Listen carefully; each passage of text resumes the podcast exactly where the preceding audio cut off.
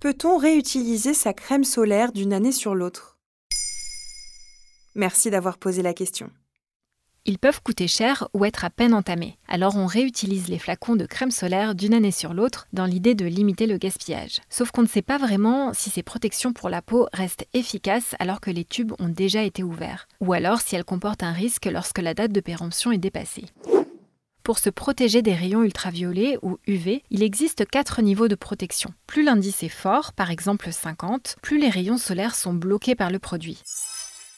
Rappelons que cette protection est nécessaire pour se prémunir des coups de soleil et donc d'un risque de cancer de la peau. Plus de 80% sont dus à une exposition excessive au soleil, selon le Centre international de recherche sur le cancer. Déjà, comment savoir si la crème ou l'huile sont périmées?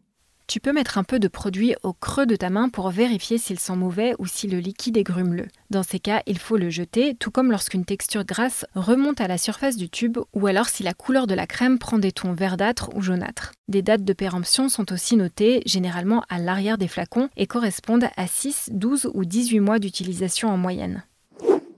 L'ANSM, l'Agence nationale de sécurité du médicament et des produits de santé, recommande de respecter ces dates et la période de conservation après ouverture indiquée sur l'emballage. L'ANSM précise aussi que les filtres des produits ont tendance à se dégrader avec le temps et donc l'efficacité de la protection en est diminuée. Je me demande si j'ai pas pris un petit coup de soleil.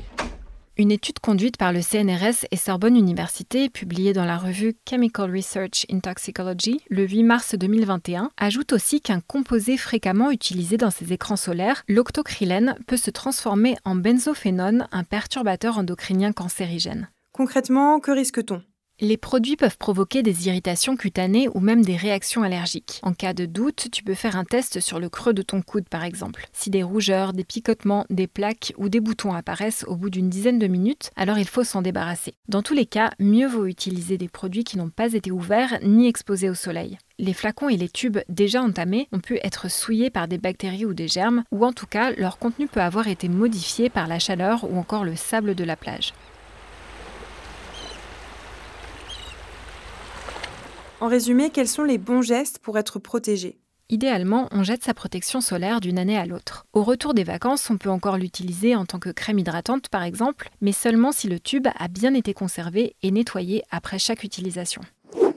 Pour choisir sa protection, le mieux est d'utiliser une crème comportant les logos UVA, principalement responsables du vieillissement prématuré de la peau, mais aussi UVB qui cause les coups de soleil. La mention écran total n'est pas exacte car aucune protection n'est infaillible contre les rayonnements ultraviolets. Enfin, chapeau et vêtements sont les bienvenus pour se couvrir.